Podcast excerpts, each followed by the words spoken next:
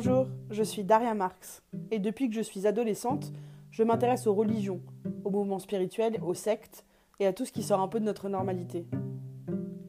Pour être honnête avec vous, moi je crois en Dieu. Je ne sais pas tellement comment définir Dieu, mais certains croient aux fantômes, d'autres aux énergies cosmiques. Moi c'est Dieu mon truc.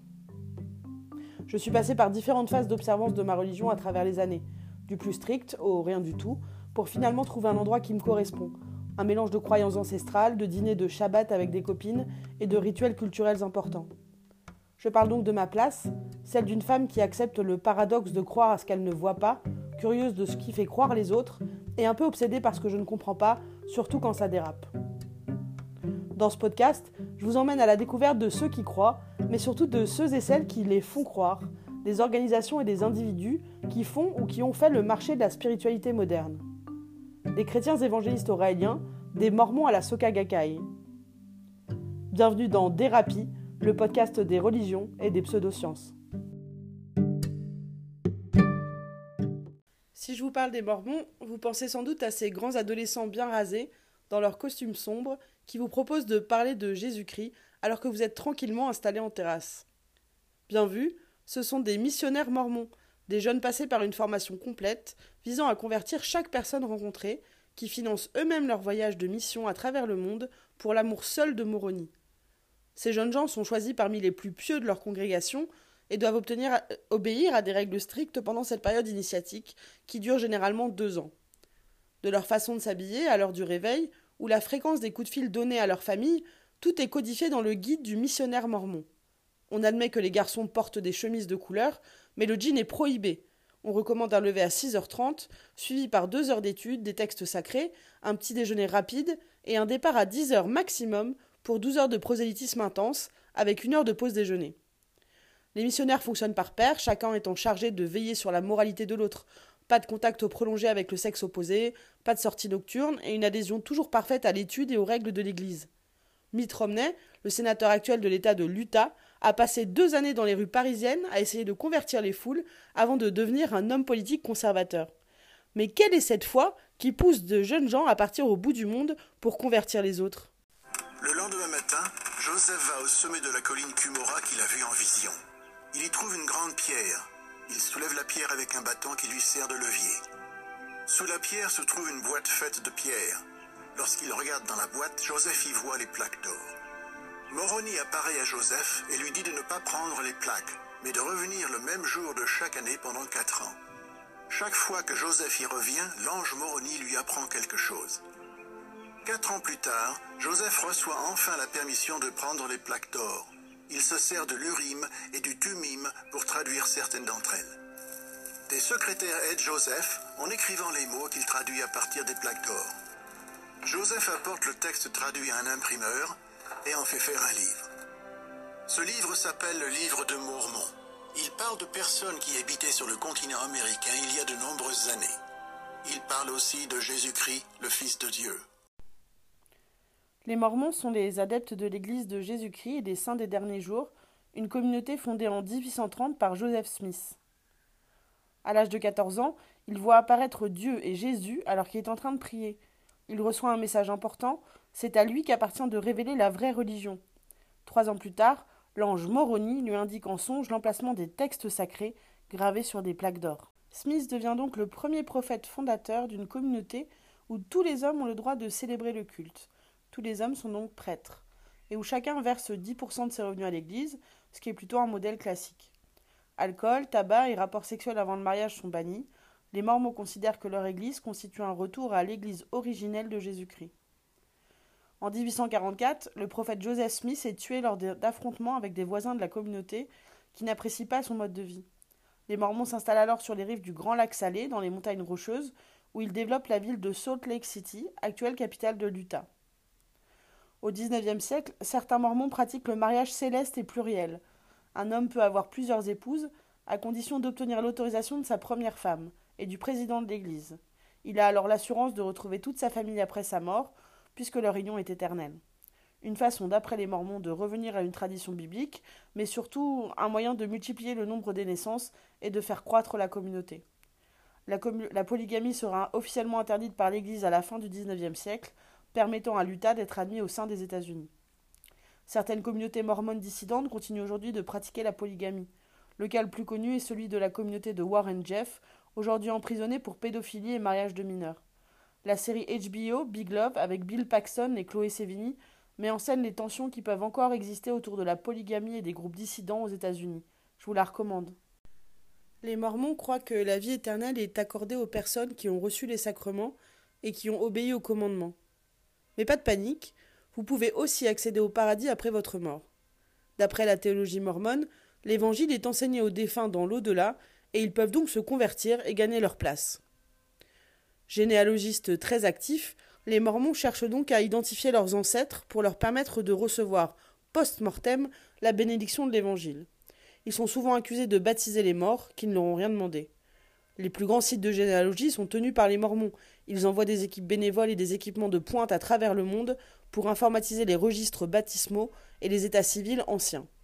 Difficile aujourd'hui de faire son arbre sans utiliser leurs recherches, et on peut se demander si nos morts ont déjà été baptisés par eux ou s'ils sont les prochains sur la liste du sacrement.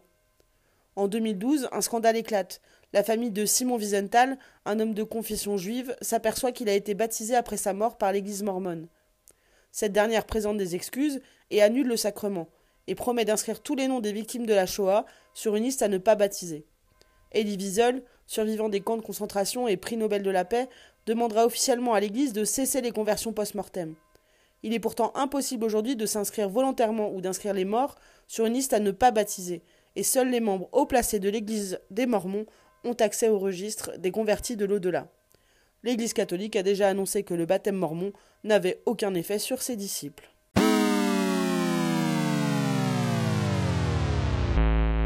Un des mystères de la religion mormone se cache dans les sous-vêtements portés par ses adeptes. Si toutes les religions ont investi des vêtements de symboles et de significations particulières, le port des sous-vêtements sacrés est une spécialité mormone.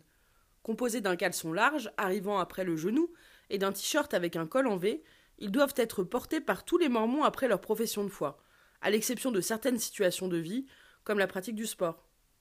Comme le talit katan, porté sous la chemise d'une personne juive, ou le foulard, porté par une personne musulmane, ces sous-vêtements rappellent constamment aux mormons qu'il est en présence de Dieu et qu'il doit l'honorer.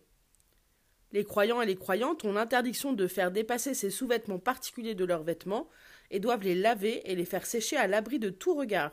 Ils sont considérés comme un secret à garder. Les fantasmes les plus fous ont donc existé sur la couleur et la coupe de ces sous-vêtements, certains sont même allés jusqu'à prétendre qu'ils étaient comme une armure contre le diable et les tentations du monde. Ce n'est pas le cas, mais leur coupe et leur longueur obligent les personnes qui les portent à adhérer strictement à un code vestimentaire de modestie et de pudeur.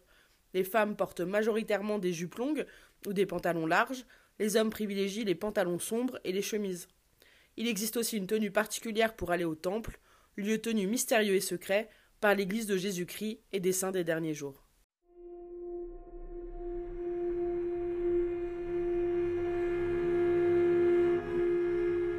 Un temple mormon n'est pas un endroit dans lequel on peut rentrer pour en admirer l'architecture. Il y a des règles très strictes qui définissent qui a le droit de rentrer au sein de l'église et d'assister aux cérémonies et aux sacrements.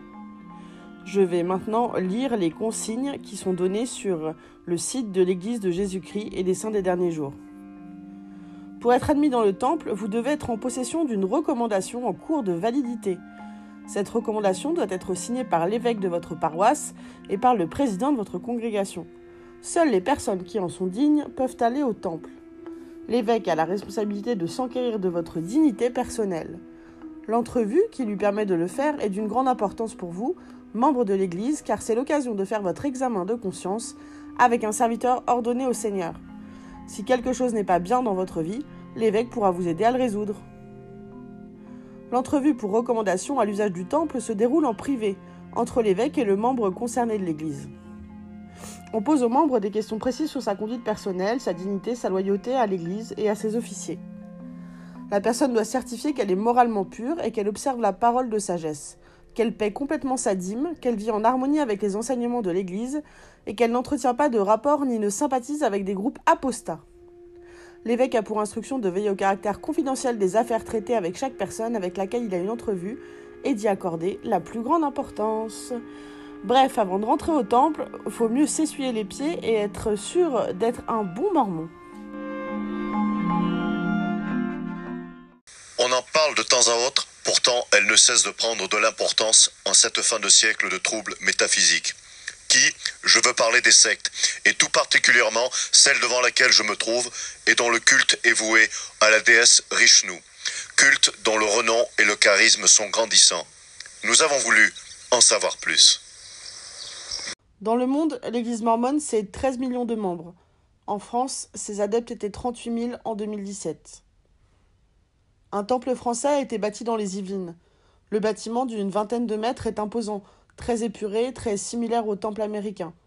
À l'intérieur s'imbriquent plusieurs pièces dans lesquelles les Mormons pratiquent des rites pour eux et pour leurs ancêtres. On trouve ainsi des salons, une salle dédiée au baptême des membres ou encore une salle dite céleste. La construction de ce temple, estimée à 80 millions d'euros, est financée par la maison mère à Salt Lake City, aux États-Unis. Il devrait faciliter la vie des fidèles qui jusque-là devaient se rendre jusqu'à Madrid ou Francfort pour réaliser les rituels. Alors les Mormons sont-ils une secte? Ils ne sont pas coupés des autres religions, notamment de l'Église catholique? Ils lisent la Bible et le, fameux livre de Mormon dicté par Moroni, vous vous souvenez, qui raconte l'exode des tribus d'Israël jusqu'en Amérique, 600 ans avant notre ère. Les saints des derniers jours, donc, cette Église, attendent le retour du Messie aux États-Unis. Leur théologie s'articule autour de la foi en Jésus-Christ et du repentir pour les péchés, mais leur appartenance au christianisme est contestée. Ils refusent notamment d'adhérer au credo du concile de Nicée-Constantinople au IVe siècle, qui est le fondement qui réunit toutes les églises chrétiennes séparées aujourd'hui. L'évêque de, Versailles ne s'est cependant pas opposé à la construction du temple mormon du Chênay. Il a peut-être considéré qu'il n'y avait pas de concurrence à craindre. Alors pourquoi cette église, si propre sur le papier, traîne-t-elle derrière, derrière elle les soupçons sectaires? D'abord parce que sa doctrine est très dure. Les jeunes mormons sont souvent élevés coupés du monde dans la discipline et la tradition stricte. Des écoles aux universités, des amis aux loisirs, la musique, le cinéma, les lectures, tout est validé par l'Église, tout est contrôlé. L'Église emploie d'ailleurs le mot d'apostat pour désigner tous ceux qui ne suivent pas les valeurs mormones, créant un vrai fossé entre leur vie et celle des autres. De nombreux ex-mormons se regroupent aujourd'hui en associations ou en forums sur Internet pour parler de leurs exclusions traumatiques ou de la perte de leur famille au nom de la religion. Les personnes LGBT sont particulièrement mal aimées de leur père mormon. La position de l'Église est la suivante les mormons gays, bi ou lesbiennes peuvent rester dans l'église si ils ou elles acceptent de rester chastes et de ne pas se marier, car le mariage entre personnes de même sexe est interdit et seule la sexualité entre personnes mariées est autorisée. Sans approuver les thérapies de conversion, l'Église apporte son support à de nombreuses associations ayant pour but de faire diminuer les attirances entre personnes de même sexe. Aux États-Unis, les Mormons ont une influence directe sur l'infâme Proposition 8 en Californie qui voulait interdire le, interdire le mariage entre personnes de même sexe. Les associations présentes dans l'Utah et dans d'autres États à forte présence mormone déclarent que la majorité des adolescents en fugue et sans domicile fixe sont des enfants mormons qui fuient la rigueur ou la discipline de leur famille. Il y a donc euh, l'homophobie, la volonté farouche de vivre dans une communauté fermée, des rites mystérieux et des secrets accessibles au mérite, des sous-vêtements armures, des adolescents endoctrinés pour convertir le monde, des adultes occupés à baptiser les morts, un prophète et un ange Moroni, des tablettes en or jamais retrouvées, le livre de Mormon et les tribus d'Israël arrivées aux US, et des élans puants à vouloir contrôler ce que font les autres de leur vie. Sur une échelle allant de 1 à 10, 1 étant pas du tout une secte comme euh, le Club Dorothée, oui je sais, je suis vieille, et 10 pour quelque chose de complètement sectaire comme euh, les Raéliens et leur gourou, chanteur, conducteur de F1, j'ai envie de décerner un bon gros 7 aux Mormons. Rien ne me donne envie de croire à leur religion, et pourtant je ne suis pas fermé à la spiritualité. Peut-être que vous me verrez m'enthousiasmer pour une pratique ou une philosophie en suivant ici mes péripéties. Mais là, désolé, je passe mon tour sur Moroni.